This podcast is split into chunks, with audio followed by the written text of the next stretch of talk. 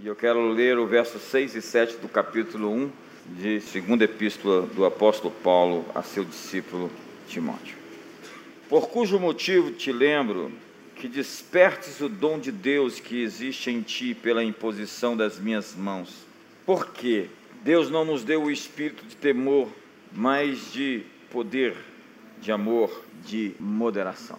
Você está conectado? Amém. Quantos estão no propósito de entrar na terra prometida aqui? É incrível, algumas pessoas querem entrar na terra prometida, mas não sabem se preparar para esse momento. Eu entendo que nós estamos vivendo um momento muito especial e nós somos privilegiados de viver, existir nesse tempo. E uma nova estação está surgindo, e para cada nova estação é preciso um novo você. Existe uma versão melhorada de você para cada nova fase da sua vida. Então é preciso se reinventar. Quantos estão pensando como é que vão se reinventar? É verdade, você precisa se atualizar.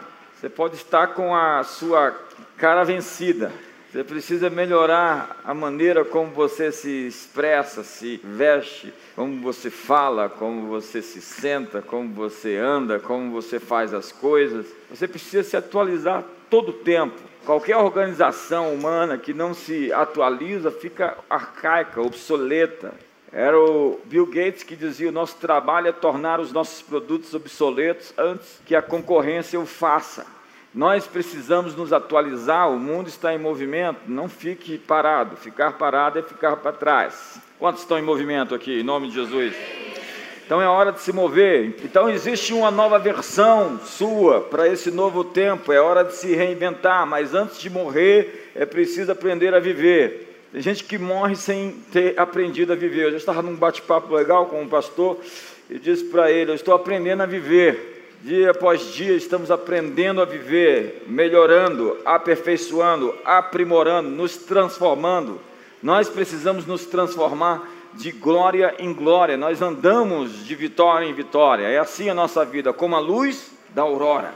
Nós estamos caminhando, melhorando, aperfeiçoando, é a descrição bíblica acerca de quem somos. Conta-se que havia um costume nas antigas cidades de publicar no jornal local o obituário de quem seguiu para a eternidade, quem morreu.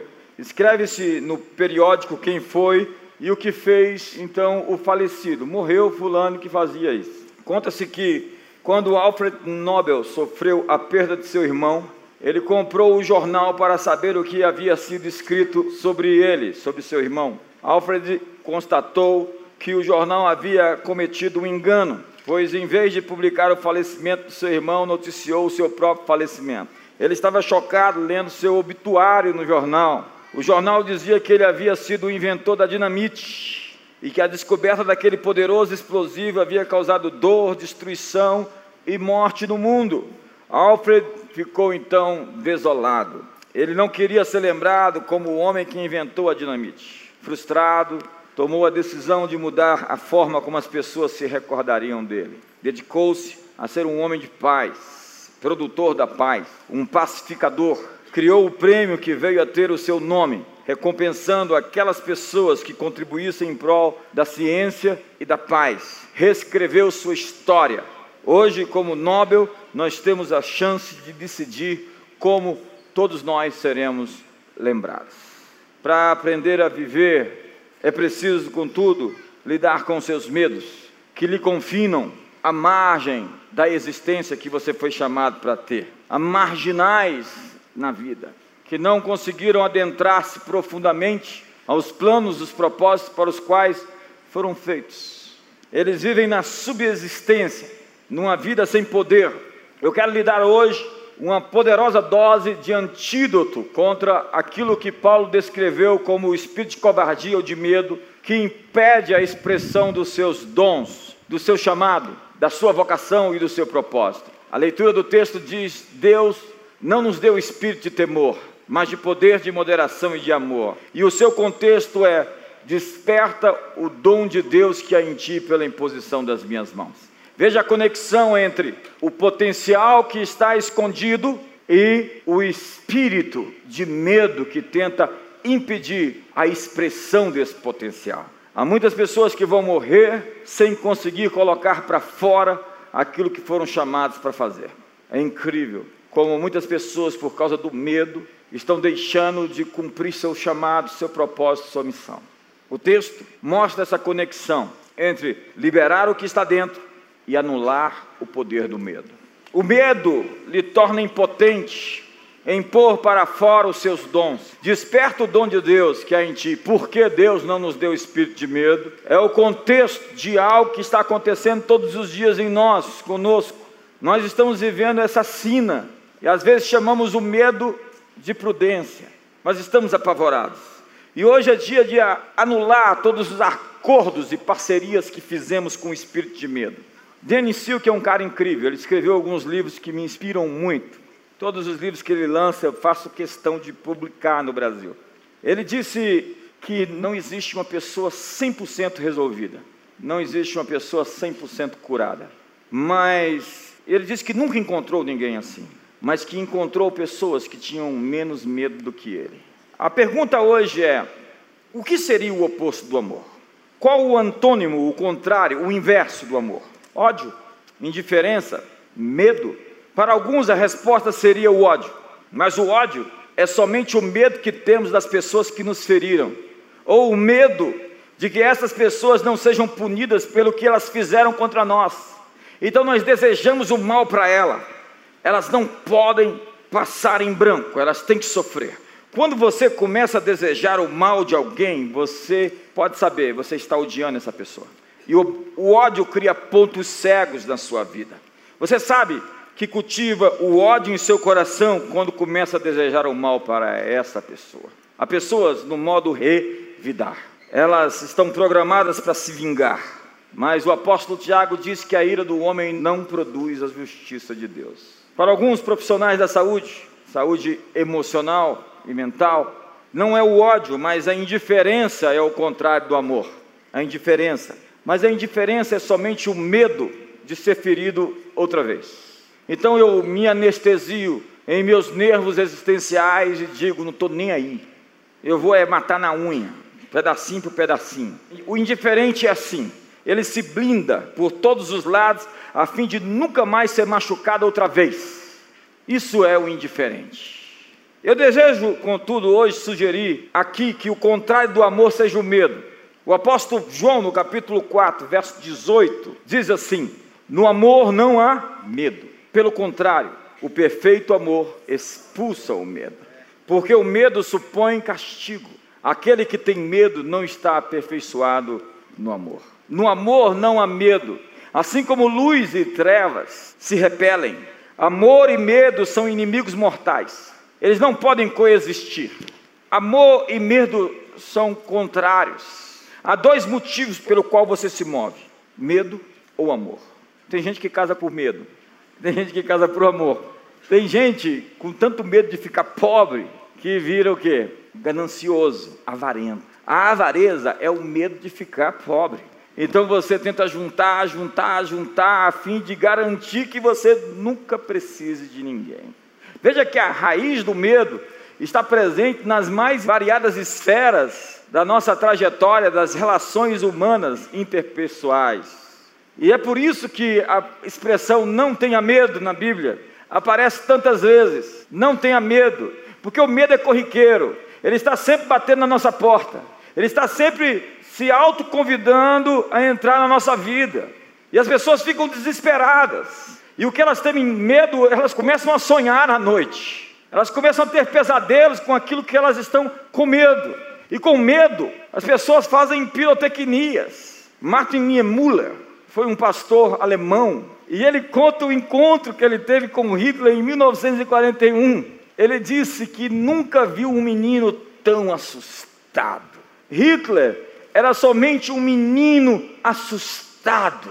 Eu tenho medo de gente assustada, porque gente com medo faz muita presepada, comete muitos e complicados erros. Em Isaías 41, verso 10, a Bíblia diz: Não temas, olha para o seu irmão e diga: Assim diz o Senhor, não tenha medo. Diz assim: Porque eu sou contigo. Diga para ele: Eu sou contigo, diz o Senhor. Por que, que você não tem que ter medo? Porque o Senhor está dizendo: Eu sou contigo. Por que, que você vai temer se eu sou contigo?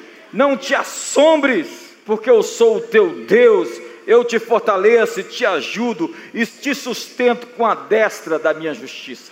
Salmo 27 vai dizer: ainda que um exército se acampe contra mim, ainda que a guerra estoure contra mim, ainda assim terei confiança, não temerei. O Salmo 23 vai dizer: ainda que eu andasse pelo vale da sombra da morte, eu não temeria. O Salmo 56, verso 3 vai dizer: Em me vindo o temor, hei de confiar em ti. Isaías 51, verso 12 vai dizer: Quem és tu para temeres? O homem mortal, quem és tu que te esqueces do teu Deus? Ele está dizendo: Você está temendo alguém que está prestes a morrer. E você tem que se esquecer de mim, a fim de que você realmente tema. Quando você se esquece de mim, você tem medo, como Pedro, que começou a andar sobre as águas, teve medo, tirou os olhos de Jesus e começou a afundar. Mas Jesus não deixou ele afundar. Você pode até ter fracassado, mas Ele não vai te deixar afogar, Ele não vai te deixar engolfar. Você pode estar com dúvidas, mas Jesus não tem dúvidas acerca do que Ele tem para fazer na sua vida. Ele não vai deixar você afundar. Mas a maioria das nossas lutas se resume no medo. Mark Twain disse: Passei por muitas tribulações e algumas delas me aconteceram. Um provérbio romano diz: um homem covarde morre mil tipos de morte, um valente morre uma só vez. Quantas projeções você fez, planos de derrota que deram errado? O medo é a raiz da ansiedade. Se você se encontra ansioso, você precisa identificar qual é a mentira que você acreditou nela e fez você ficar ansioso. A maioria das nossas lutas se resume no medo: o medo de não ser amado, o medo de ser prejudicado, o medo de não ter o suficiente, o medo de não ser o suficiente. O maior medo de um homem é ser fraco. O grande medo dos homens é não ter força. O medo da mulher é não ser bela, admirada, desejada. É por isso que as mulheres gostam de ser elogiadas, homens. E é por isso que os homens, quando ouvem suas mulheres desrespeitarem ele, dizendo que ele é um fraco, ele diz: Você não tem moral aqui em casa, eu não tenho moral em lugar nenhum. E é por isso que a Bíblia diz para o homem amar sua mulher, mas nunca diz para a mulher amar o seu homem, só disse para ela respeite-o, porque tudo que um homem precisa da sua esposa é respeito. Mas as pessoas têm medo de ser abandonadas, medo de ficar sozinhas, medo da solidão, medo da morte. O antídoto do medo é descrito por Paulo como o espírito de poder. Deus não nos deu espírito de medo, ao contrário disso, nos deu espírito de poder de moderação e de amor. Ser poderoso faz parte da nossa identidade redimida. Você sabe, o homem foi criado para ser poderoso. Deus não é o Criador que simplesmente, cheio de glória, resplandece e fez meros mortais, frágeis, fracos, insignificantes. Essa antropologia cristã de alguns pregadores, ela me dá calafrios. Eles resumem o homem, diminuem a expressão do homem que foi criado com glória e com honra, a imagem de Deus. Deus não é aquele ser todo-poderoso que fez minúsculos e frágeis seres. O salmista diz: por um pouco menor do que Elohim fomos feitos. Deus não tem nem preocupações que se você está crescendo e ficando grande, forte, vai competir com Ele. Imagine se você possa competir com Ele. Só existe um Todo-Poderoso. E nós sabemos que esse Todo-Poderoso não somos nós. Alguns não têm certeza disso. É a história de três malucos que estavam dentro de um consultório discutindo, dizendo que todos eles eram Deus. Um disse: Eu sou o Criador. Eu fiz todas as coisas. O outro disse: Meu pai me disse, dizendo que era Jesus, que eu era o Senhor. E o terceiro disse: Eu não te disse nada. De vez em quando você encontra umas pessoas com complexo de divindade. Você encontrou alguém com complexo de divindade por aí? Vice-Deus é o pior carro que existe, ele nunca está ausente. Ele não fez vices, ele fez a extensão do seu braço e da sua força, que são seres humanos redimidos pelo sangue do Cordeiro. Então, dominar se tornou um aspecto do nosso ser. Quando Deus criou o homem, ele disse: Sede fecundos, multiplicai-vos, enchei a terra, dominai Dominar tem tudo a ver com os seus pés, sobre os seus pés tudo lhe puseste. Autoridade sobre os pés, pisarei sobre serpentes e escorpiões, sobre todo o poder do inimigo e nada absolutamente vos causará dano. Salmo 91, calcarás aos pés o filho do leão e a serpente, uma repetição. Deus deu autoridade, domínio para nós seres humanos. Ele nos fez a sua imagem. A propósito, e se tornou um de nós. Ele nos elevou quando se tornou um como nós. Emanuel, Deus conosco. Mas porque Deus não nos deu espírito de medo, mas de poder, de moderação e de amor. No entanto, contudo, não se engane, existe medicação genérica adulterada, cujos componentes ativos foram mexidos. Nós vemos às vezes que o que parece poder é falso poder, o que parece moderação é falsa moderação, e o que parece amor é falso amor. Para lidar com o medo, nós precisamos desafiar o falso poder.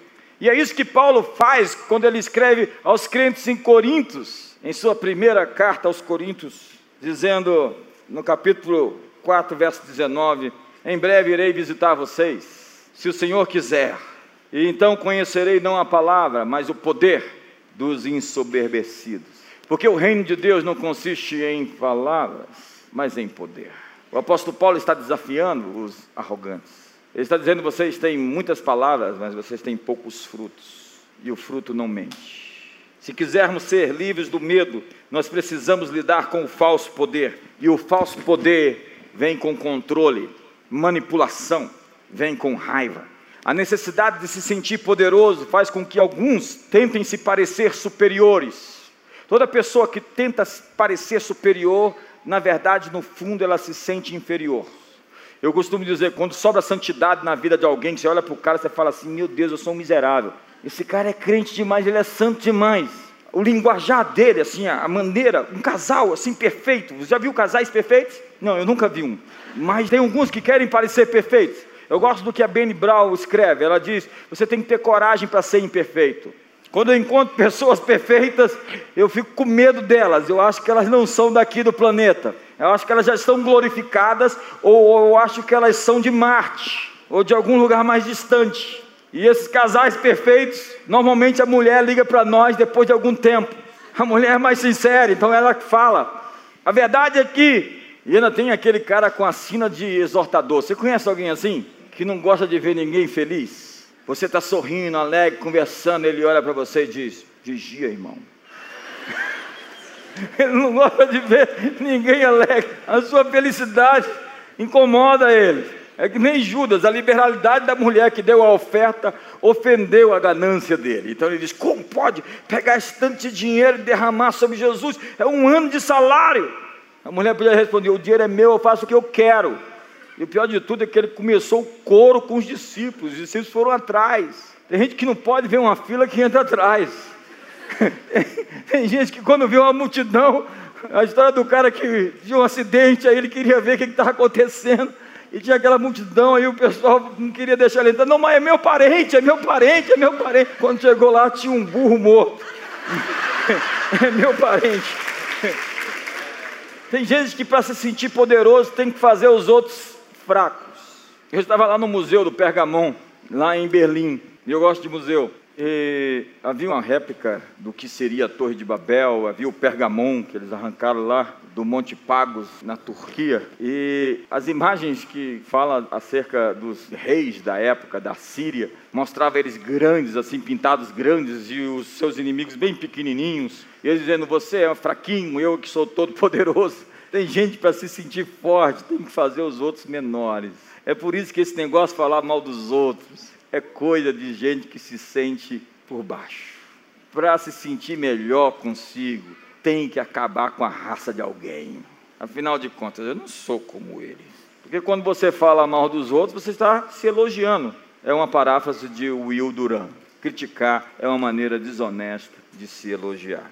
Falso poder é a vanglória, que é a expressão carnal disso. Vanglória é fruto de insegurança, o que é vanglória? Vanglória é contar vantagem.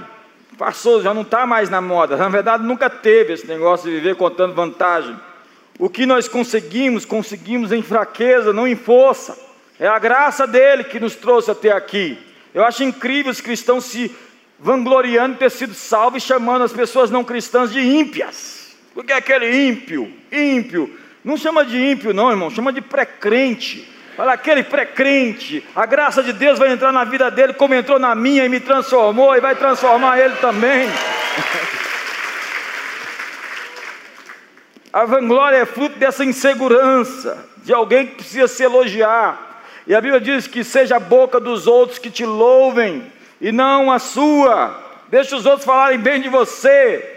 O que conseguimos, conseguimos em fraqueza, não é a nossa força que nos trouxe até aqui. Acredite, foi o braço dele. Você pode achar que você tem muita performance, que você é muito inteligente, mas eu vou lhe provar que o sol nasceu para você, a chuva foi dada a você de graça, ele faz chover sobre bons e maus, ele faz nascer o sol sobre justos e injustos, e ele te deu a terra, e ele te deu a semente, e ele te deu a força e a saúde, todas as coisas procedem dele, a ele seja a glória para sempre. E Paulo, falando aos Efésios, diz: é segundo o seu poder que opera em nós, a eficácia do poder dele em nós, que nos faz fazer grandes coisas. O povo que conhece o seu Deus se tornará forte para proezas. O que me faz fazer proezas é conhecê-lo. Sigamos e prossigamos em conhecer ao Senhor. Se alguém se gloria em algo, glorie-se nisso, em me conhecer, diz o Senhor, em saber que eu sou Deus Muitos de nós fomos vítimas do falso poder, fomos esmagados por pessoas com falso poder, manipuladores, gente raivosa. Falso poder tem prazo de validade, é por isso que as ditaduras acabam, porque subtrair o poder não pode produzir resultados a longo prazo. E quando o falso poder entra em operação, nós acreditamos que somos impotentes, nós acreditamos que não temos uma voz, porque alguém grita demais com a gente. Quando coagidos, oprimidos, podemos crer na mentira de que não temos voz, mas a grande chave da vida é ser humildemente poderoso. Seu chamado é exercer poder com humildade. Quando você olha em Apocalipse, quem está sentado no trono não é o leão de Judá, é o cordeiro de Deus. Porque quem governa é o cordeiro. Somente ovelhas podem governar. E o que é uma ovelha?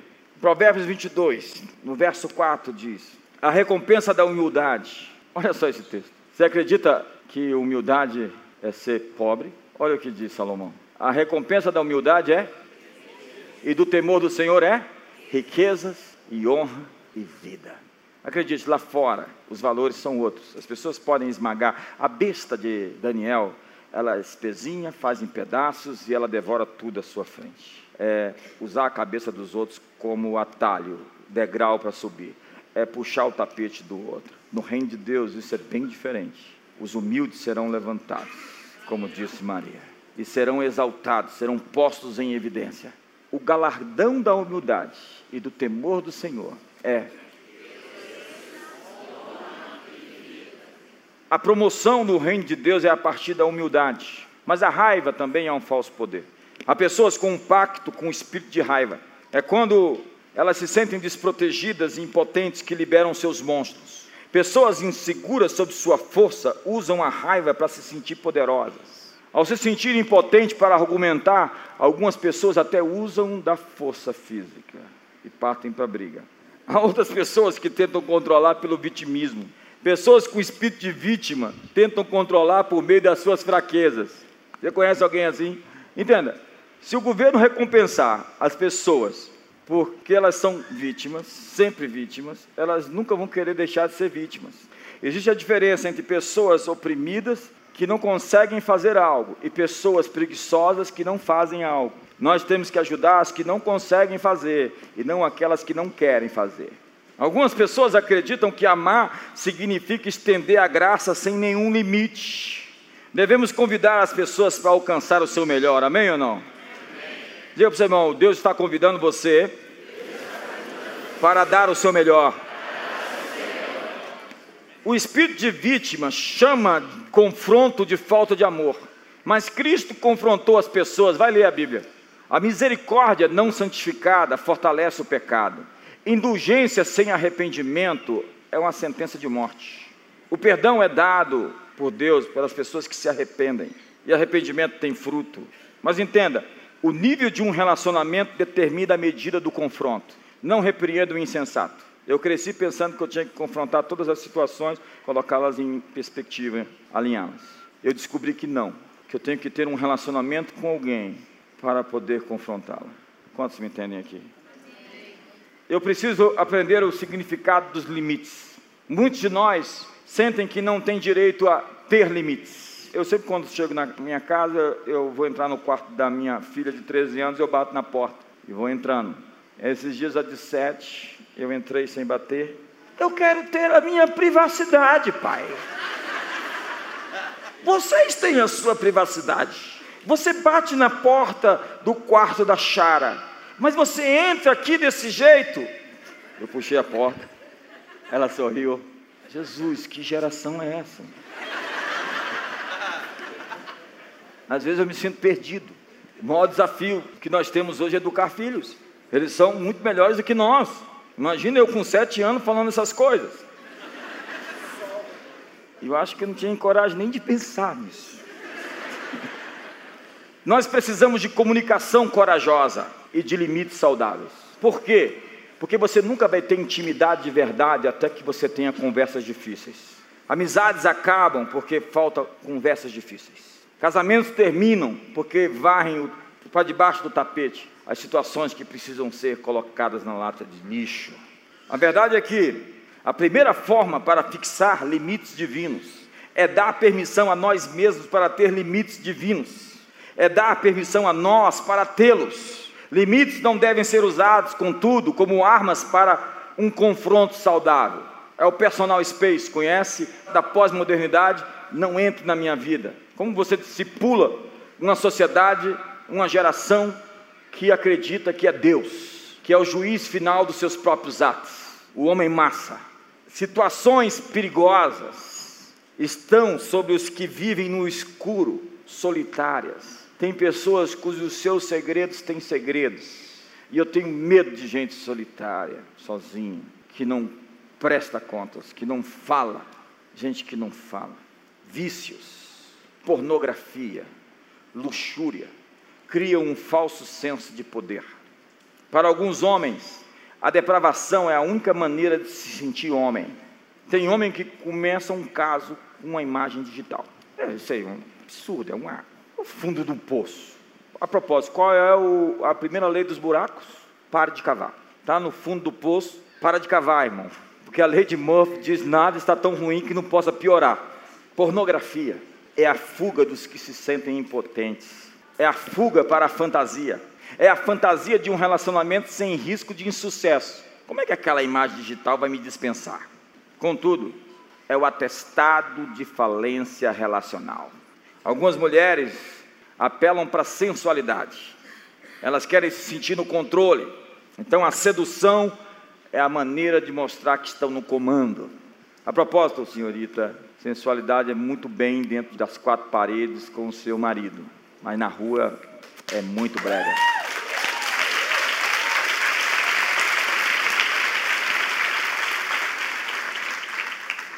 O antídoto do medo é o perdão. Jesus disse em Mateus capítulo 5: Mas eu digo, não resista ao perverso, não resistais ao homem mau, mas a qualquer que te bater na face direita, oferece-lhe também a outra. Mateus 5,41 diz assim: Se alguém lhe forçar a caminhar com ele uma milha, mil passos, vai com ele dois mil. Entenda, esses versículos carecem de interpretação adequada. Não tem nada a ver com fraqueza, nem com condescendência.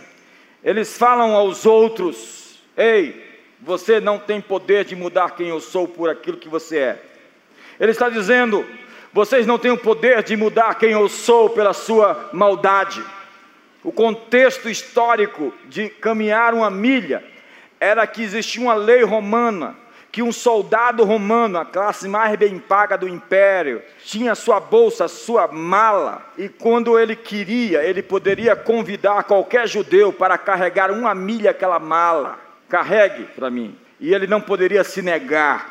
O que Jesus está dizendo, ele fez você carregar uma milha, carregue mais uma, deixe ele com vergonha da maldade dele. Ei, amigos, olhe para mim, deixe as pessoas más com vergonha, fazendo atos de bondade, que vão deixar a vergonha com vergonha.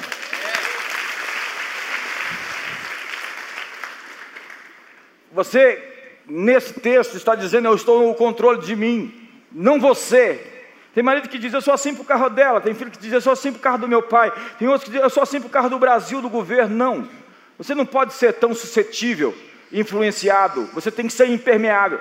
Você não é modelado, você modela. Você é um arquiteto cultural, lembra disso? Você está aqui para transformar o mundo, você é a luz do mundo, você é o sal da terra. Então as pessoas más não podem mudar você. As pessoas falaram mal de você, a tentação é falar mal delas. Então você dá uma invertida nele. Você fala bem dele. Dá um jeito de arrumar alguma coisa boa para falar. o mandamento de dar a outra face não é um chamado para submissão fraca, mas um incentivo a não retribuir o mal com o mal a não baixar seu nível e não jogar no jogo, no nível do inimigo. O inimigo quer te levar para o nível dele, ele quer que você entre no jogo dele.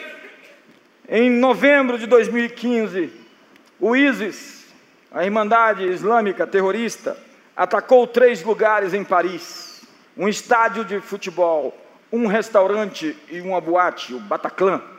Muitos civis foram mortos. E uma dessas perdas foi a esposa de Antônio Lery. O nome dela, Irene Muyal Lery. Ao morrer, Helene deixou um bebê bem pequeno. Ela tinha acabado de ser mãe e o seu marido, Antônio Lery, o viúvo e pai recente, fez um discurso aos jornais sobre a morte da sua esposa. Essa foi a sua declaração. Na sexta-feira à noite, vocês roubaram a vida de um ser excepcional o amor da minha vida, a mãe de nosso filho. Mas vocês não terão o meu ódio. Não sei quem vocês são e não quero saber. Vocês são almas mortas. Se esse Deus pelo qual vocês matam indiscriminadamente nos fez a sua imagem, cada bala no corpo de minha esposa terá sido um ferimento em seu coração. Então, não, não lhe dou o presente de odiá-lo. Vocês estão pedindo por isso, mas responder o ódio com raiva seria ceder à mesma ignorância que fez de vocês o que são. Vocês querem que eu tenha medo e veja meus compatriotas com desconfiança, que sacrifique minha liberdade por segurança, mas vocês perderam. Somos dois, meu filho e eu, mas somos mais fortes do que todos os exércitos do mundo. Não tenho tempo para dedicar a vocês. Tenho que me juntar a meu filho, que está acordando de sua soneca.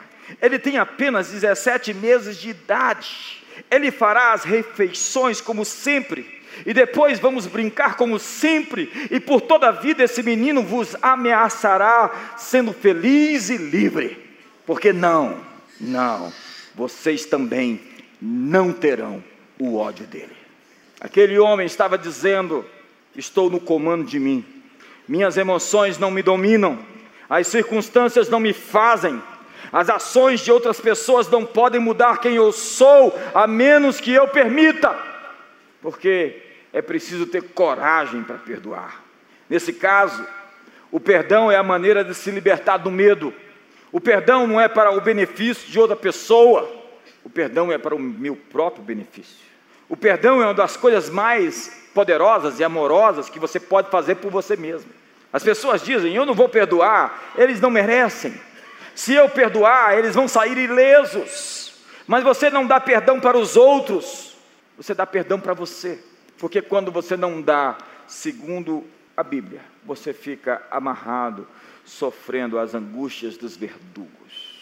Depois leia Mateus 18, versos 21 ao verso 35. E veja a história que Jesus conta sobre pessoas que não perdoam. Há pessoas aqui que sonham sendo julgadas e presas, porque você não perdoou alguém, porque você alimenta o ódio e isso te exclui da graça, porque ao perdoar, você permite que a graça te alcance e alcance até mesmo o seu ofensor. Mas é difícil demais acreditar que Deus possa perdoar quem me feriu tamanha afronta. Acredite na justiça dele. Para perdoar, você tem que ter fé de que Deus é justo. E perdoar é soltar no ar, é entregar nas mãos de quem pode vingar. Minha é a vingança, diz o Senhor. Eu retribuirei. Perdoar é dizer: está nas tuas mãos.